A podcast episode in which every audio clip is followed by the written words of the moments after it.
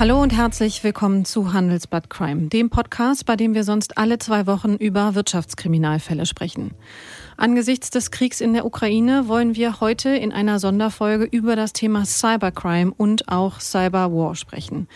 Wir versuchen, die bisherigen Geschehnisse einzuordnen und einen Überblick über die Gesamtsituation zu geben. Klar ist, die Bedrohungslage ist gestiegen, wie unter anderem Bundesinnenministerin Nancy Faeser bereits vergangene Woche erklärte. Wir gehen von einer erhöhten Gefährdung dieser Tage aus, weil natürlich im Kriegsgeschehen Cyberattacken auch eine Form der Kriegsführung geworden sind. Deswegen sind wir sehr gewarnt. Klar ist aber auch, es ist eine abstrakte Bedrohungslage, wie das zuständige Bundesamt für Sicherheit in der Informationstechnik, das BSI, wiederholt erklärt hat.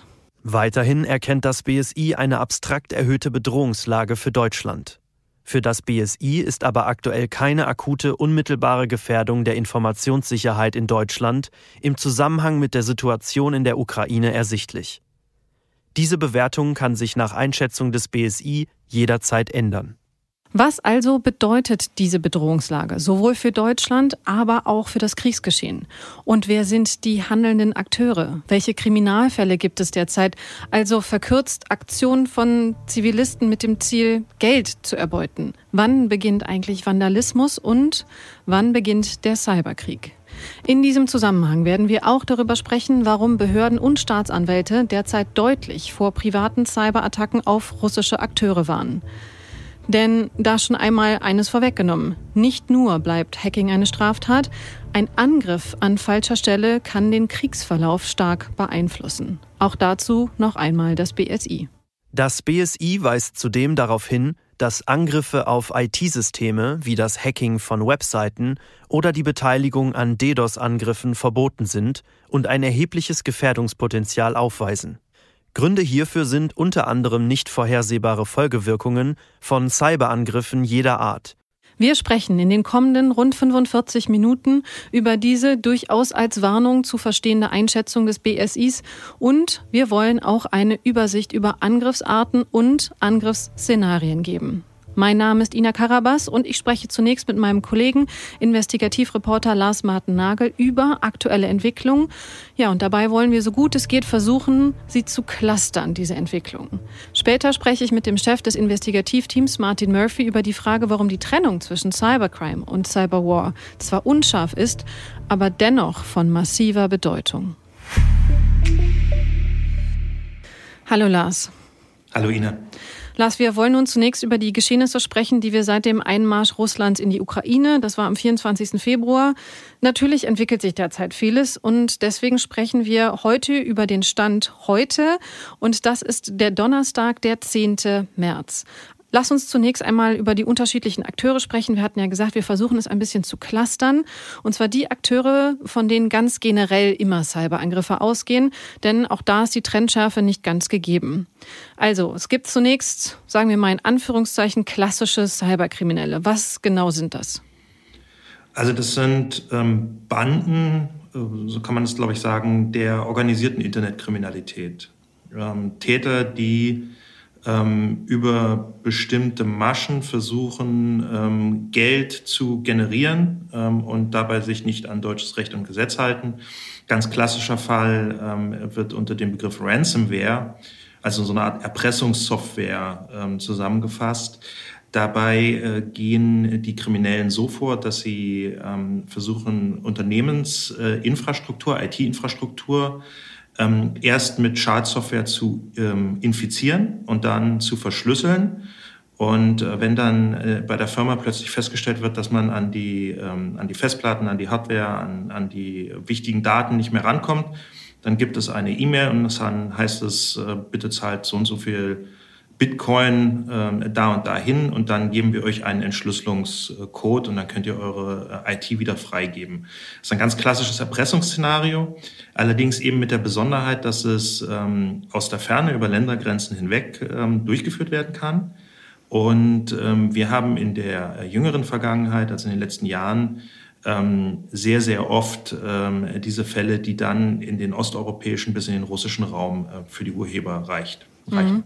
Das, die Frage der Urheber von solchen Attacken, da sprechen wir gleich nochmal drüber, denn die ist ja meistens auch gar nicht so einfach nachzuvollziehen. Da braucht es einiges für.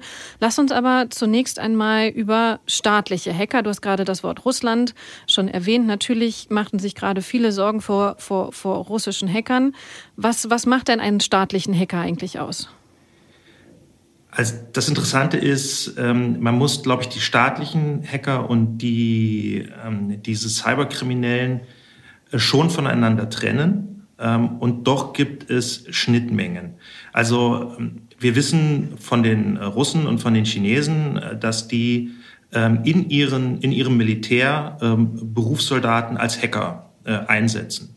Das ist in Russland beispielsweise beim Militärnachrichtendienst GRU aufgehängt.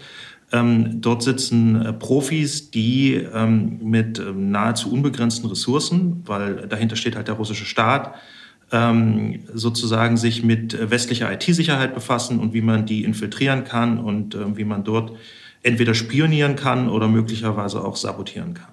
Mhm. Das, das ist der staatliche Bereich. Äh, und daneben gibt es eben die, die eingangs beschriebenen äh, Cyberkriminellen, also ähm, die dann ähm, ja unabhängig vom Staat äh, funktionieren. Wobei wir an der Stelle halt dann Überlappungen sehen. Es ist also nichts Ungewöhnliches, dass ähm, ein russischer Nachrichtendienst ähm, Dinge auch möglicherweise zu Cyberkriminellen outsourced, ähm, möglicherweise dort auch ein Rekrutierungspotenzial sieht. Also jemand, der, ähm, der erfolgreich in, in Westeuropa eine Bank gehackt hat, äh, kann natürlich auch für Nachrichten, nachrichtendienstliche Zwecke sehr interessant mhm. sein. Und ähm, deswegen sind die Grenzen dort immer fließend. Mhm. Das ist dann das auch, was dann Cybersicherheitsexperten als State-Sponsored Actors bezeichnen. Also das heißt, es sind im Zweifelsfall staatlich, naja, bezahlte oder zumindest angeführte Hacker, richtig? Genau, genau, so kann man das nennen. Ja. Jetzt war es ja so, dass ähm, eine andere Gruppe, eine andere ja, Hackergruppe, muss man sagen, äh, Schlagzeilen gemacht hat, weil sie gesagt haben, Sie gehen jetzt Richtung Russland vor. Und zwar war das Anonymous. Die haben eine IT-Army aufbauen wollen. Und deswegen lass uns einmal noch mal ganz kurz über eine dritte Gruppe von ja, Hackern sprechen, die sich in diesem Raum bewegen. Und das sind die Aktivisten.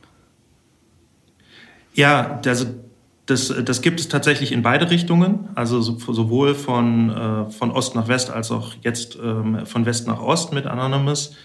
Ähm, das sind ähm, Leute, die, die auch getrieben von den, den Emotionen, die ja durch diese Kriegsbilder unweigerlich entstehen, sich jetzt berufen fühlen, äh, da irgendwie äh, mitwirken zu wollen. Also wenn wir mit Blick auf die, ähm, die westliche Welt äh, schauen, also diese Anonymous-Gruppe, die werden gerne als Hacker bezeichnet. Äh, ich, ich werde da vielleicht, wird dann einen Schritt zurück machen und sagen, das ist eigentlich eher so eine Art Bewegung, ähm, da sind äh, viele Jugendliche dabei, die, äh, die jetzt irgendwo die Bilder sehen, die, die davon aufgebracht, aufgewühlt sind und die sagen, da muss man was machen und die dann mit doch vergleichsweise trivialen digitalen Werkzeugen ähm, versuchen beispielsweise eine russische Ministeriumswebseite für ein paar Stunden auszuschalten. Mhm. Lass uns an der Stelle gerne nochmal genauer drauf schauen ähm, warum du auch sagst, das sind eigentlich keine Hacker, weil man muss sagen, rein theoretisch, wie du sagst, hacken sie nicht, sondern sie nutzen sogenannte DDoS oder DDoS-Angriffe auf Webseiten, um sie vom Netz, naja, sagen wir mal, nicht mehr aufrufbar zu machen. Worum genau handelt es sich bei diesen Angriffen? Der, der Punkt ist hier tatsächlich die, ähm, die die Qualität der, der Angriffswerkzeuge, die man verwendet. Also Hacker ist halt nicht gleich Hacker. Ähm, da sind die, über die staatlichen Hacker haben wir gesprochen, die schreiben halt sozusagen Schadcode selbst, die können programmieren, die sind ähm, ausgebildete ITler. Und dann gibt es ähm, diese viel niedrigschwelligeren Angriffswerkzeuge wie diese sogenannten DDoS-Attacken. Ähm, das muss man sich so vorstellen, ähm, als wenn nehmen wir ein Beispiel, man hat eine Webseite, die soll jetzt vom Netz verschwinden. Und jetzt könnten theoretisch 10.000 Menschen zeitgleich auf diese Webseite klicken, dann wäre die überlastet und dann würde die aus dem Netz äh, verschwinden, die wäre nicht mehr, nicht mehr erreichbar für andere. Und da gibt es tatsächlich äh, Softwarewerkzeuge, ähm, die eine solche Attacke von 10.000 Menschen oder Zehntausenden Menschen äh, einfach simulieren kann. Das heißt, ähm, ein Computer übernimmt die Überlastung dieser Webseite. Mhm. Und diese Software-Werkzeuge, die kann man kaufen. Dafür muss man nicht programmieren können, dafür muss man keinen Code lesen können. Mhm.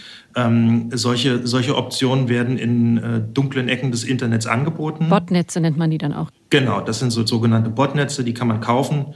Und äh, das ist, das stellt jetzt auch sozusagen einen, ähm, einen äh, durchschnittlichen äh, Schüler vor keine sehr große Herausforderung mehr. Und äh, das ist deswegen klar zu trennen von, ähm, von äh, Schadsoftware, die irgendwo äh, Energienetze befallen soll oder so. Ne? Mhm. Äh, Cyber-Experten sprechen halt bei diesen DDoS-Attacken auch gerne so von, von Vandalismus im Internet. Mhm. Also irgendwie vergleichbar mit, äh, ich weiß nicht, Sprayern, die irgendwo eine Wand verunstalten. Ähm, mhm. Jetzt, auf, dem, auf dem Niveau bewegt mhm. sich das. Das heißt also technisch muss man vielleicht nochmal zur Übersicht, das heißt diese, diese Botnetze greifen die Server auf den, an, auf denen die Webseiten ähm, gehostet sind, also auf denen die liegen quasi und sorgen dafür, dass der Server so überlastet ist, dass der einfach nichts mehr machen kann, sondern irgendwie vor, vor lauter Anfragen, ähm, naja, lahm liegt. Deswegen das Wort DDoS, also DDoS. Diese Form der Angriffe, Lars, die haben wir auch gesehen auf die Ukraine und zwar schon am Vortag des Angriffskrieges von Russland. Würdest du das auch einschätzen, dass das eher, sagen wir mal, Vandalismus war oder war das schon mehr? Also da ist davon auszugehen, ähm, beziehungsweise nein, also ich kann darauf keine klare Antwort geben. Ähm, Fakt ist auch, äh, auf russischer Seite gibt es patriotische Gruppen, äh, Jugendliche, die, die möglicherweise äh, Putins Narrativ folgen und sagen, ähm, ja, wir müssen da irgendwelche angeblichen Nazis in der Ukraine bekämpfen und die dann auch von sich aus DDoS-Attacken starten. Das ist durchaus denkbar. Die äh, Gleichzeitigkeit mit dem Kriegsanfang äh, oder mit der Invasion ähm, kann natürlich auch dafür sprechen, dass an der Stelle ähm, das staatlich orchestriert war, dass man also ganz bewusst in dem Moment, in dem die russischen Soldaten einmarschieren, ähm, der ukrainischen Bevölkerung eine Informationsquelle nehmen will, indem man dort Ministerien lahmlegt. Was auch dafür spricht, dass es sich eher um ähm, einen ja, militärischen Akt handelt, ist, ähm, dass auch just in dieser Nacht der Invasion ähm, Microsoft ähm, Schadsoftwareaktivitäten und, und jetzt diese komplexeren Angriffe auf ukrainische äh, Seiten und ukrainische Institutionen wahrgenommen hat. Die haben also auch in der Nacht irgendwo hektisch ihre Antivirensoftware dann versucht zu aktualisieren, ähm, so dass man da ganz deutlich sehen kann, mit der Invasion ist auch eine Art erster Cyberschlag erfolgt. Mhm. Lass uns gerade äh, gerne nochmal genauer drauf schauen, was waren das für Angriffe? Was war das für eine neue Schadsoftware, die ja auch da entdeckt worden ist? Was genau hat Microsoft rausgefunden? Ähm, also dies, diese, diese Software hat, ähm, ähm, man spricht da so von, von Viper, ähm, ähm, Software, die, äh, die äh, darauf ausgelegt ist, dann tatsächlich ähm, IT-Infrastruktur zu, zu stören, um nicht zu sagen zu zerstören. Und die war gerichtet gegen äh, ukrainische Regierungsseiten und äh, Banken, hat man da mhm. wahrgenommen. Viper heißen sie ja auch deswegen, weil sie ja, Daten wegwischen, also Daten zerstören. Das heißt, sie machen einfach tatsächlich komplette IT-Systeme im Zweifelsfall kaputt, wenn man das sagen wir, so einfach sagen kann, oder? Genau, man, man kann nicht mehr darauf zugreifen. Im Prinzip ist das dann äh, schon wieder sehr, sehr, sehr ähnlich äh, zu diesen äh, Ransomware-Erpressungsangriffen. Ähm, auch dort wird ja im Prinzip ähm, Datenmaterial unbrauchbar gemacht, indem es verschlüsselt wird. Ähm, nur wenn man jetzt sozusagen eine Kriegshandlung hat, dann wird eben kein, äh, kein äh, Lösegeldforderung mehr gestellt und es wird auch nicht mehr angeboten, einen Entschlüsselungscode anzubieten. Ähm, dann ist halt kaputt. Ja, das ist dann ein klassischer Sabotageakt. Mhm. Jetzt ist es ja so, dass diese Schadsoftware nicht, nicht zuerst zu Kriegsbeginn gesehen wurde, sondern schon einige Monate vorher. Lässt das aus der Sicht von Sicherheitsexperten darauf schließen, dass der Angriff schon länger vorbereitet worden ist?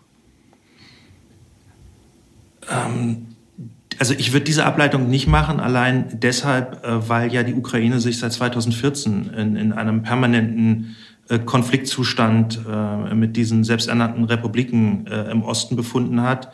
Ähm, Im Prinzip ist die Ukraine für, ähm, für Cyberangriffe aus, aus russischer Richtung seitdem ein Spielfeld. Ja, also man hat schon 2017 ähm, den, den berühmten Non-Petya-Angriff gesehen, ähm, der quasi äh, von Rechnern als, als Ziel in der Ukraine seinen, seinen äh, Ausgang genommen hat und dann irgendwo weltweit andere äh, Computersysteme infiziert hat. Und äh, man weiß schon, dass also äh, die, die russischen ähm, Cybertruppen sich äh, mit ukrainischer IT sehr lang und sehr intensiv auseinandersetzen. Und dazu gehört halt auch, dass Cybergriffe oft sehr langfristig vorbereitet werden. Also wenn man ein System infiltriert hat und, und drin ist und äh, weiß, dass man dabei nicht entdeckt wurde, dann äh, setzt man nicht sofort einen Sabotageakt um, sondern dann äh, guckt man sich erstmal um was hat man eigentlich für ein System? Was für Zugriffsrechte kann man sich sichern? Kann man vielleicht sich selbst irgendwie durch einen Kniff zum Administrator machen? Äh, kann man von diesem System in andere Systeme weiterspringen, von denen man, äh, also kann man sich sozusagen weiter verbreiten? Was kann man an Schadsoftware nachladen? Ähm, und erst dann, wenn dann wirklich was passiert, wird nachher der Schalter umgelegt und dann wird eben sabotiert oder verschlüsselt oder ähm, das sind halt sehr, sehr das wird sehr langfristig gespielt. Mhm. Ich möchte gerne gleich nochmal auf diesen Fall NotPetya kommen, weil das ist ja, man kann sagen, einer der bekanntesten Fälle von Schadsoftware und vor allen Dingen auch einer mit den größten Auswirkungen, die wir in den vergangenen Jahren gesehen haben. Ich würde gerne kurz vorher noch einmal über ja, den Hackerangriff Fragezeichen auf Windräder kommen. Das, auch das hat Schlagzeilen gemacht, dass da die Fernwartungs der Fernwartungszugang von Windrädern gestört worden ist, sodass sie jetzt tatsächlich ja, von Hand rein theoretisch gesteuert werden müssen, was zum Glück nicht dazu geführt hat, dass diese Windräder nicht mehr funktionieren. Aber sie wurden angegriffen und zuletzt hat das BSI ja auch gesagt, sie sehen tatsächlich einen Angriff. Ja, also das fing an ähm, vor, vor zwei Wochen. Ähm, da hat die Firma Enercon gemeldet, dass sie ähm, bei einigen tausend Windkraftanlagen in Deutschland ähm, dass das Fernwartungstool, dass das gestört ist. Und ähm, dann sind halt so scheibchenweise Tag für Tag so ein bisschen die, die Neuigkeiten ans Licht gekommen. Und äh, das sieht danach aus, dass diese Windkrafträder, diese Fernwartung quasi über einen Satelliten-Internetanbieter ähm, betrieben wurde. Und der ist offenbar im, im Zuge, also auch wieder mit diesem Tag Überfall auf die Ukraine, gingen die Probleme los. Das hat natürlich dann sozusagen diese Gleichzeitigkeit sofort den Verdacht geweckt. Und inzwischen ist es so, dass auch deutsche Behörden davon ausgehen, dass es sich dort möglicherweise einfach um einen Cyberangriff auf diesen, diesen Satellitenanbieter gehandelt hat. Ähm, es ist, glaube ich, unwahrscheinlich, dass der Cyberangriff tatsächlich den deutschen Windkraftanlagen gegolten hat, sondern das muss man vermutlich eher in die Richtung äh, Cyberkollateralschaden werten, dass die dann auch blöderweise auf diesem Satelliten mithingen. Mhm. Das ist vielleicht die gute Überleitung zum Thema NotPetya, was wir eben ja schon angesprochen hatten, weil auch da war, gab es Kollateralschäden und die waren wahnsinnig hoch. Denn diese Schadsoftware, du hast es gesagt, äh, NotPetya, das ist eine, eine eine Version einer anderen Ransomware, die Petya heißt. Die hat sogar in Deutschland auch bei großen Konzernen wie Merck oder Bayersdorf tatsächlich dazu geführt, dass die ein Stück weit nicht mehr produzieren konnten, beziehungsweise dass die stark eingeschränkt waren. Lass uns kurz darüber reden. Wann hat das angefangen? Ja, das spielt im Jahr 2017 und ähm, ist tatsächlich ähm, äh, einer der ähm, verheerendsten äh, Schadsoftware-Kampagnen, die wir in den letzten Jahren gesehen haben. Also die Experten gehen von Schäden von bis zu 10 Milliarden ähm, Dollar aus in dem, bei der Aktion. Und ähm, da ist es so, dass man dann hat das zurückverfolgen können, dass das angefangen hat in einer, ich glaube, Buchhaltungssoftware in der Ukraine ähm, und sich dann aber weltweit verbreitet hat und eben tatsächlich auch ganz große Unternehmen betroffen hat und die vor, vor Schwierigkeiten gestellt hat. Ja. Mhm. Lass uns da an der Stelle nochmal genau schauen, wie verbreitet sich sowas eigentlich? Wie verbreitet sich eine solche Schadsoftware? Also das Problem ist ja tatsächlich, dass, ähm, äh, dass äh, viele IT-Systeme miteinander verbunden sind, dass, dass wir in der westlichen Welt ähm, äh, immer irgendwo bei der Entwicklung der IT kommen wir schnell voran. Ähm, die IT-Sicherheit hängt immer irgendwo hinterher. Und ähm, da, es, es gibt halt permanent ähm, offene Schwachstellen. Und ähm, wie das jetzt in dem Fall genau gelaufen ist, ähm, kann, kann ich tatsächlich technisch nicht nachvollziehen. Aber ähm, wenn so ein Schadcode erstmal in der Welt ist, ähm, der springt von System zu System. Ähm, bis hin zu, ähm, dass es, ähm, man muss sich das so vorstellen, es gibt eine Sicherheitslücke in, in, in, in einem in einem technischen System, ja, ähm, sei es jetzt Microsoft oder weiß nicht irgendwo Apple, ähm, diese Sicherheitslücke wird bekannt. So, ähm, jetzt sind da natürlich draußen irgendwo tausende Rechner, die diese Sicherheitslücke aufweisen ähm, in dem Moment, in dem im Prinzip noch kein Rechner gegen, diese, gegen diesen, dieses Einfallstor ähm, geschützt ist, äh, spricht man von diesem Zero-Day-Moment. also da, wo jetzt theoretisch eine Schadsoftware immer überall durch dieses äh, Einfallstürchen äh, in, in die Systeme kommt. Ähm, was passiert? Irgendwann fliegt das auf. Ähm, dann gibt es große Warnungen. Dann äh, wird in der IT-Sicherheitsszene wird das äh, bekannt gemacht. Ähm, und dann werden ähm, diese Einfallstüren sozusagen besonders geschützt, nachgerüstet, wenn man das in der, in der, in der analogen Welt, es kommt ein größeres Schloss dran, ähm, es wird zugemacht. So. Und um das nachzurüsten, brauchen aber die Systeme ja alle ein Update.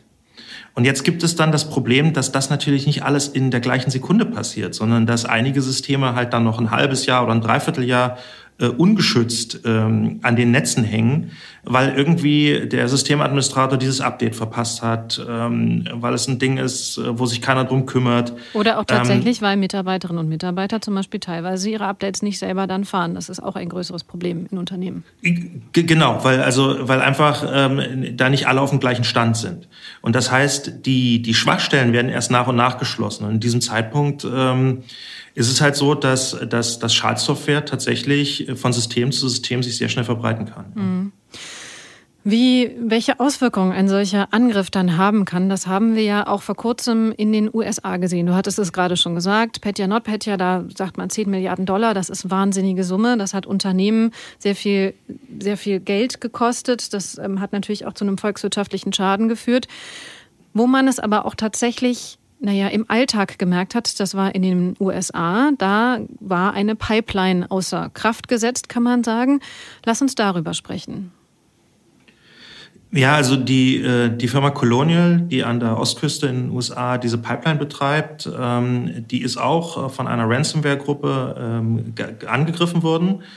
Und ähm, das haben die Amerikaner dann tatsächlich an der Tankstelle gemerkt, dass es da Probleme gibt, dass es dann keinen Sprit gab.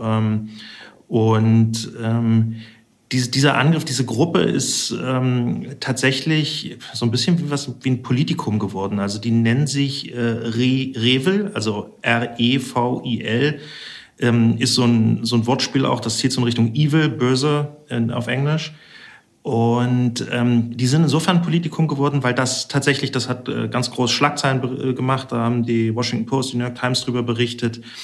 Äh, den US-Behörden ist es tatsächlich auch gelungen, einen großen Teil des gezahlten Lösegelds ähm, später wieder zurückzuholen.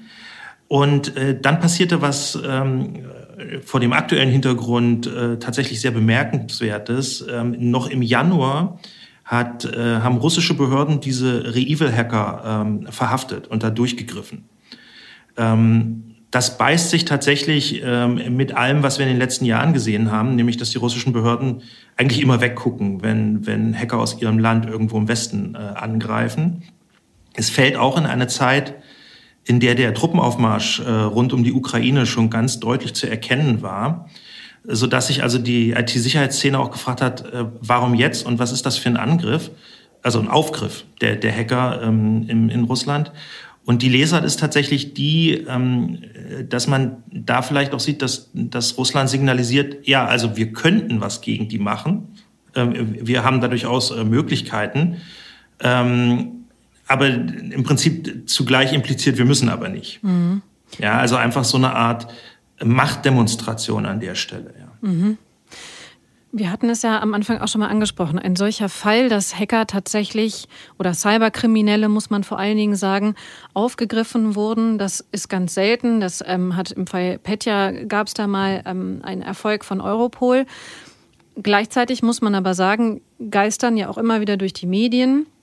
Ähm, konkrete Zuordnungen, das war ein russischer Angriff, ein chinesischer Angriff, ein nordkoreanischer Angriff oder vielleicht auch aus dem Iran oder aus anderen Ländern. Diese Zuordnung ist allerdings tatsächlich immer mit einem halben Fragezeichen mindestens zu versehen, weil das nicht so ganz einfach ist. Warum nicht?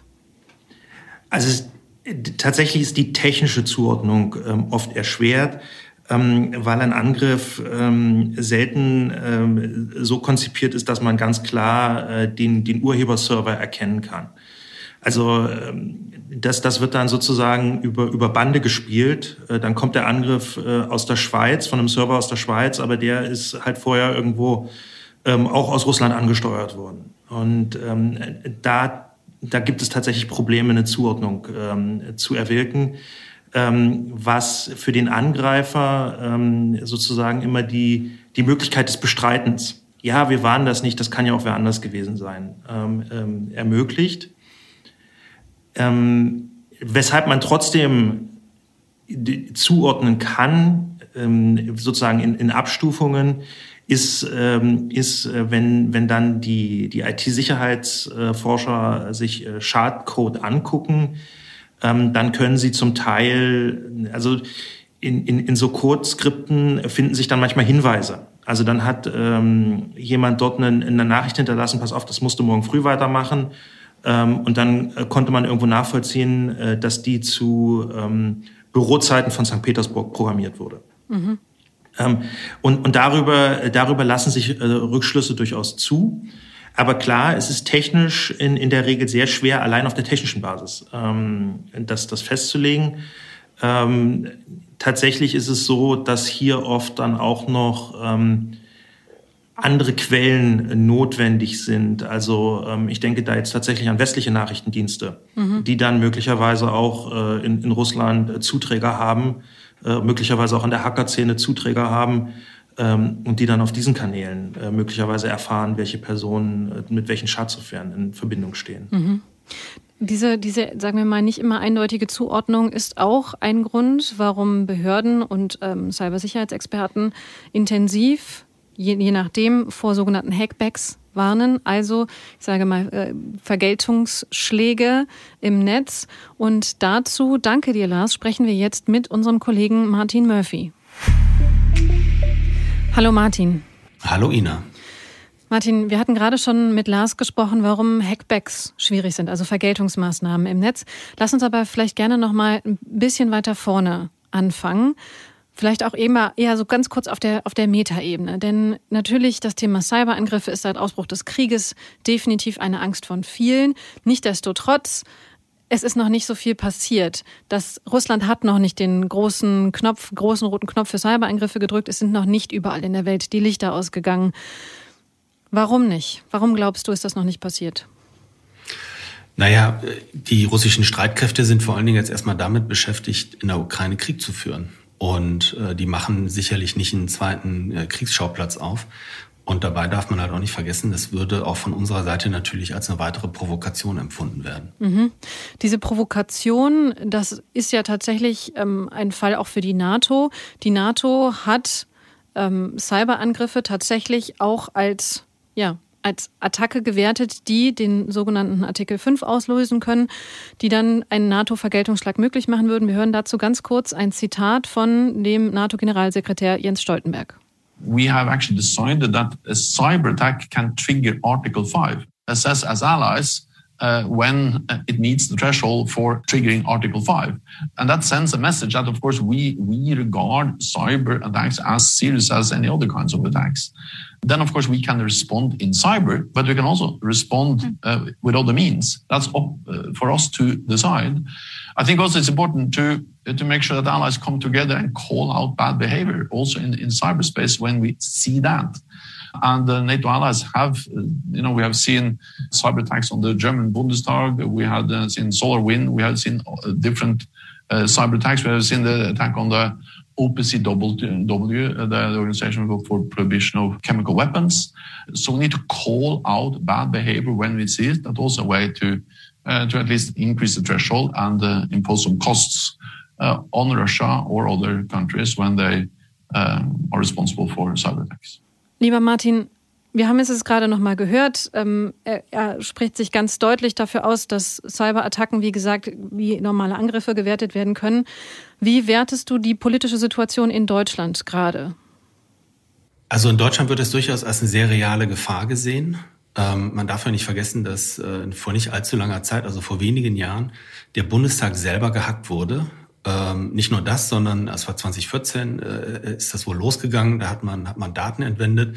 2015 sind militärische äh, Einrichtungen attackiert worden. Bei beiden Seiten, also bei beiden Attacken, ähm, vermutet man russische äh, Hackergruppen, die das vorgenommen haben. Und ähm, auch im Nachgang dazu gab es noch ähm, eine Attacke dann auf, auf, auf Teile der, der Bundesregierung, also dass man in die, in die tiefsten Netze eingedrungen hat, äh, Unterlagen für ähm, also aus den Brexit-Verhandlungen äh, entwendet. Also das heißt, es ist eine sehr, sehr reale Gefahr und man achtet da mit Argusaugen drauf. Ähm, allerdings muss man auch sagen, dass die Möglichkeiten deutscher Behörden da limitiert sind. Mhm, warum? Naja, man hat das Thema lange Zeit vernachlässigt. Äh, andere Länder haben ähm, die Cyberabwehr sehr viel früher ähm, als, als integralen Bestandteil ihrer Streitkräfte definiert. Ähm, wir waren da relativ spät dran und dann darf man nicht vergessen, dass der gesamte militärische oder auch der Sicherheitskomplex in Deutschland unterfinanziert war über viele Jahre hinweg. Und das ist natürlich eine sehr kostspielige Angelegenheit, weil das ist Hightech. Mhm. Gibt es, glaubst du, dass es jetzt, also das, gibt es jetzt ein, ein, wie soll man sagen, ein Boost in diese Richtung? Glaubst du, das wird jetzt nochmal, kann man das überhaupt aufholen aus deiner Perspektive? Naja, ähm, aufholen kann man sicherlich nicht. Also es gibt so die sogenannten Cyber-Großmächte, das ist äh, Russland, das sind die USA äh, und das ist China. Das darf man auch nicht vergessen. China ist auch sehr aktiv in diesem ganzen Feld.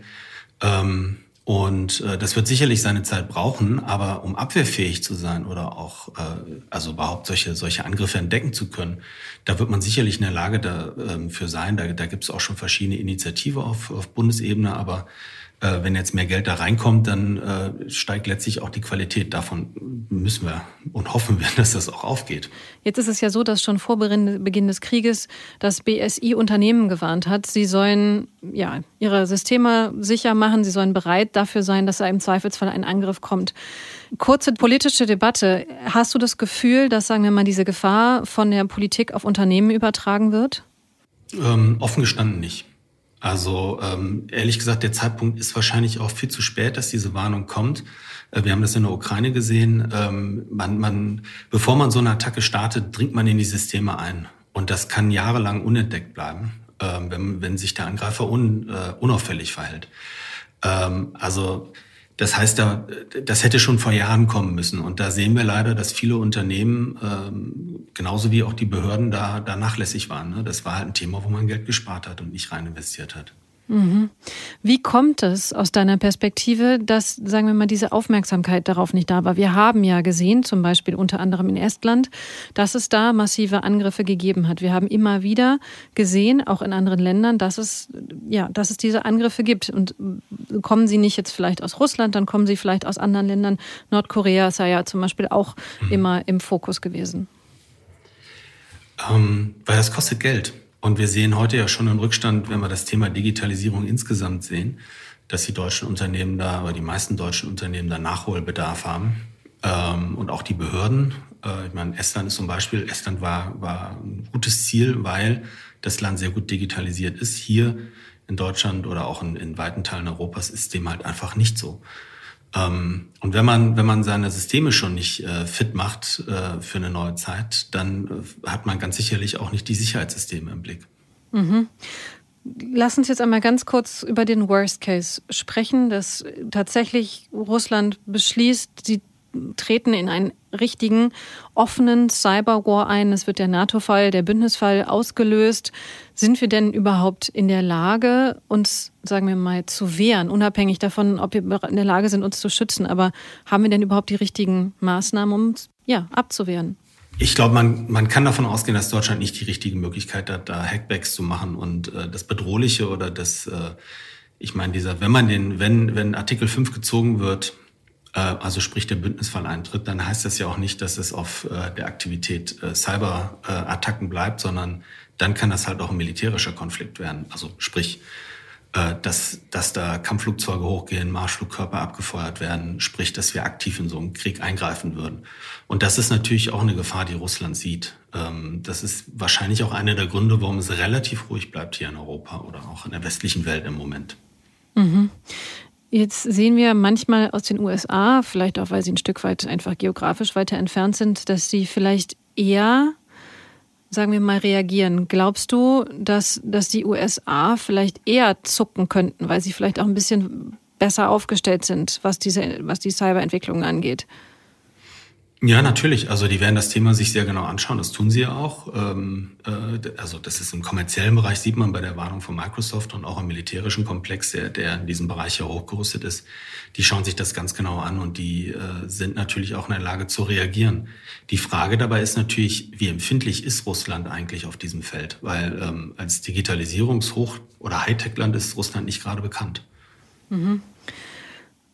Martin, lass uns zum Ende dieser Folge unseres Podcasts versuchen, auch wenn das in der aktuellen Situation natürlich wahnsinnig schwierig ist, irgendwie positiv zu enden.